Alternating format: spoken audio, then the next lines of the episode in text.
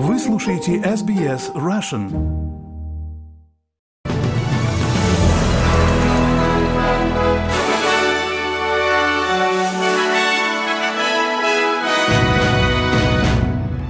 Здравствуйте, вы слушаете новости СБС на русском языке у микрофона Светлана Принцева. Пятница, 29 сентября, и главное в этом выпуске. Премьер Нового Южного Уэльса хочет построить больше жилых многоэтажек в центральном деловом районе Сиднея. В Армению из Карабаха вынужденно выехали почти 75 тысяч этнических армян. Путин встретился с Кадыровым, одобрив строительство мечети в Москве. А теперь на эти и другие темы подробнее. Мэр Сиднея могла бы помочь разрешить тупиковую ситуацию в жилищном секторе города, достичь поставленных целей в области жилищного строительства и уладить политические споры по поводу более высокой плотности населения, по мнению влиятельной лоббистской группы. Премьер штата Крис Минс рассказал радио 2GB, что самый густонаселенный город Австралии должен иметь больше высотных жилых, комплексов в центральном деловом районе. И он готов бросить вызов давнему мэру Сиднея Клове Му, чтобы добиться этого. Правительство Нового Южного Уэльса уже имеет законы и постановления, необходимые для внесения изменений, но сначала мы попытаемся сделать это мирным путем и как-то найти пути решения. Господин Минс говорит, что в случае необходимости он прибегнет к отмене локальных правил планирования, чтобы построить больше жилья в центре города.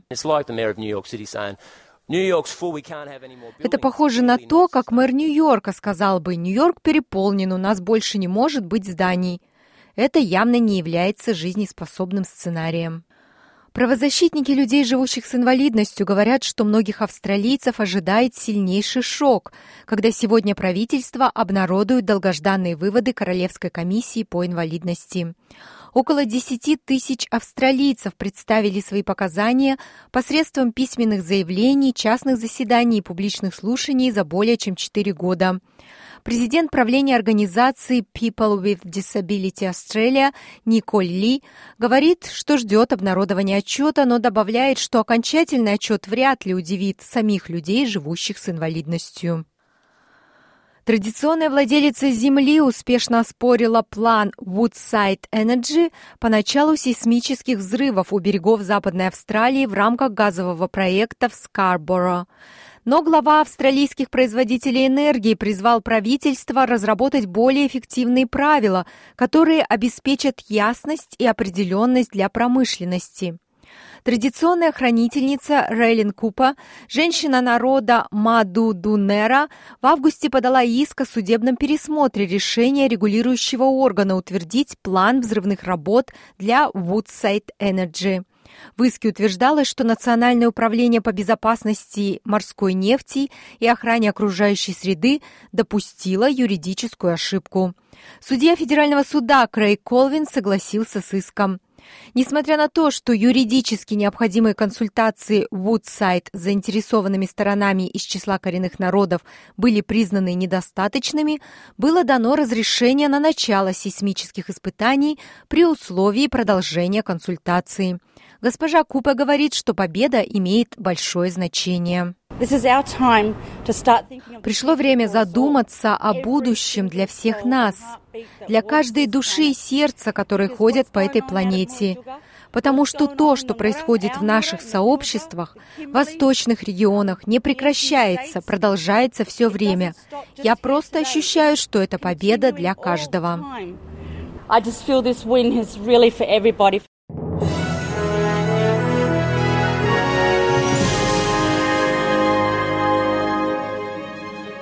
Слушаете новости СБС. Организация Объединенных Наций заявляет, что глубоко обеспокоена ростом числа людей, бегущих из непризнанной Нагорно-Карабахской республики в Армению. Армянские официальные лица заявляют, что с воскресенья прибыло более 74 тысяч этнических армян, почти 60% населения Нагорного Карабаха. Стефан Дюжарик, официальный представитель генерального секретаря ООН Антонио Гутерреша. Uh,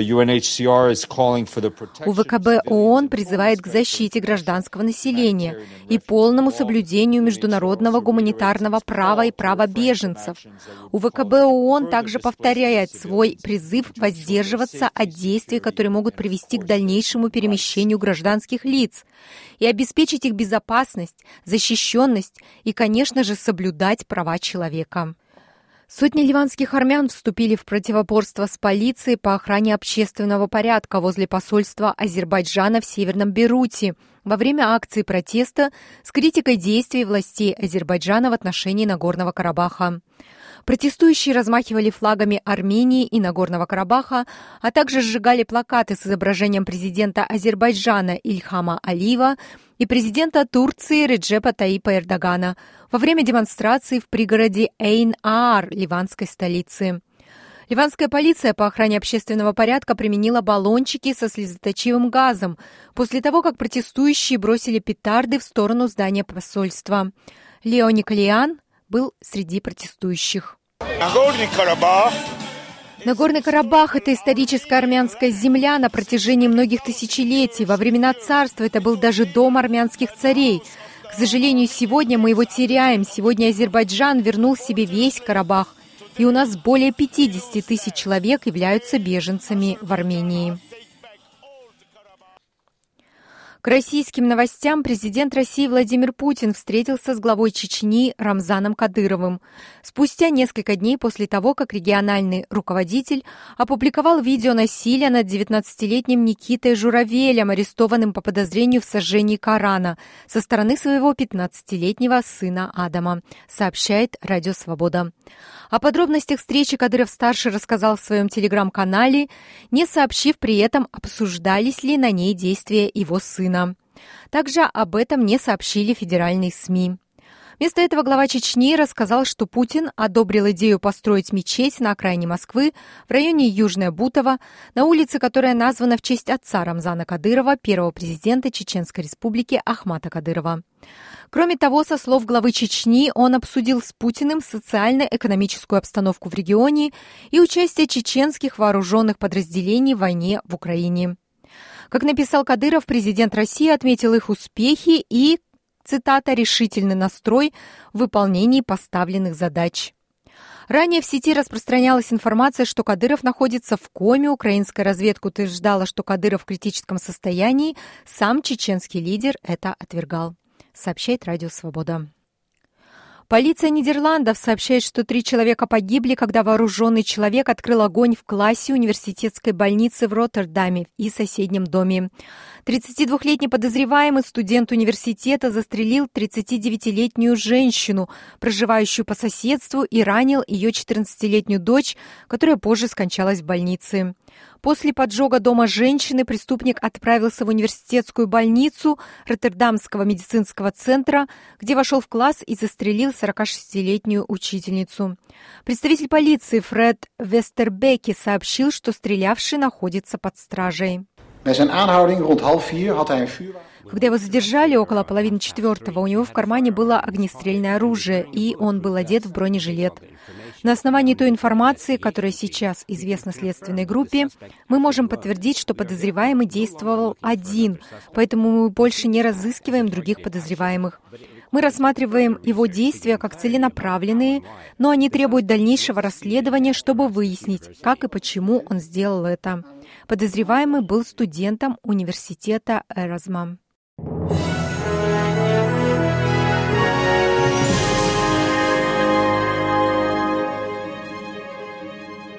Вы слушаете новости СБС. Армейские вертолеты, которые использовались в недавних военных учениях со смертельным исходом, будут выведены из эксплуатации более чем за год до предполагаемой даты прекращения их использования.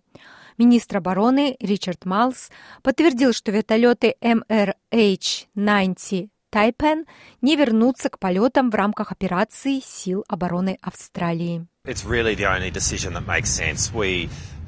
Это действительно единственное решение, которое имеет смысл. Мы ясно дали понять, что не будем снова летать на этих вертолетах до тех пор, пока расследование не будет завершено, и мы не поймем, что произошло, и не внесем все необходимые изменения. Сейчас ведется уже четыре расследования, и по одному из них сообщили, что им потребуется 12 месяцев, чтобы прийти к выводу. А мы все равно планировали вывести из эксплуатации Тайпен в конце следующего года. Поэтому нет варианта больше летать на этих вертолетах. Вертолеты планировалось вывести из эксплуатации в декабре 2024 года. Досрочный вывод из эксплуатации вертолетов Тайпен последовал за крушением у побережья Квинсленда в июле, в результате которого погибли четыре человека, находившиеся на борту во время военных учений. Родные полицейских Мэтью Арнольда и Рэйчел Макроу вспоминают тот день, когда страшная новость о том, что они убиты, разделила их жизни на до и после. Сегодня отмечается Национальный день памяти полиции. Службы в память погибших офицеров проходят по всей стране. За последние 12 месяцев на службе погибли три офицера полиции. Третьим именем, добавленным на мемориале национальной полиции Канберы в этом году, станет имя 28-летнего констебля Энтони Вудса, которого сбили на машине во время преследования в июне этого года. Констебли Арнольд, 26 лет, и Макроу, 29 лет, прибыли в декабре по сообщению о пропавшем человеке на отдаленный участок в Квинсленде и попали под обстрел. Констебль Арнольд был убит сразу, а Макроу открыл ответный огонь и была также смертельно ранена. Проводимый раз в два года фестиваль исполнительского искусства и повествований коренных народов Еламанди начался в Сиднее 28 сентября. Фестиваль демонстрирует местные и международные голоса коренных народов в исполнительском искусстве. Целью мероприятия является создание площадки для артистов из числа коренных народов, где они могут общаться и делиться своими историями. В этом году фестиваль отмечает десятилетие.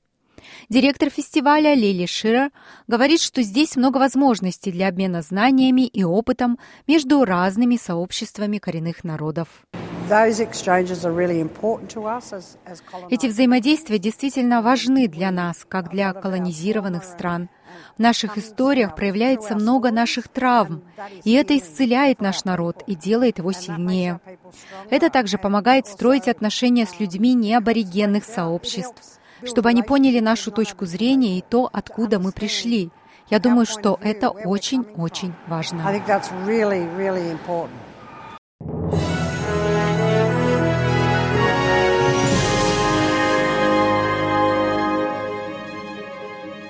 И в завершение новостного выпуска курс валют и прогноз погоды. Австралийский доллар торгуется по цене 64 американских цента, 61 евроцент и 62 рубля 7 копеек.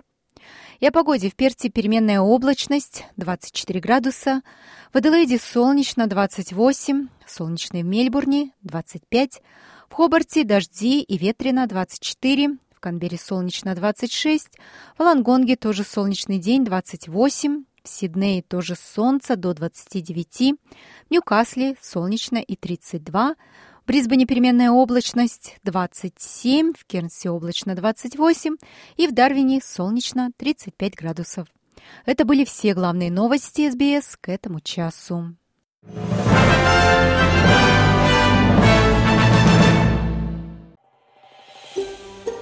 Хотите услышать больше таких историй? Это можно сделать через Apple Podcasts, Google Podcasts, Spotify или в любом приложении для подкастов.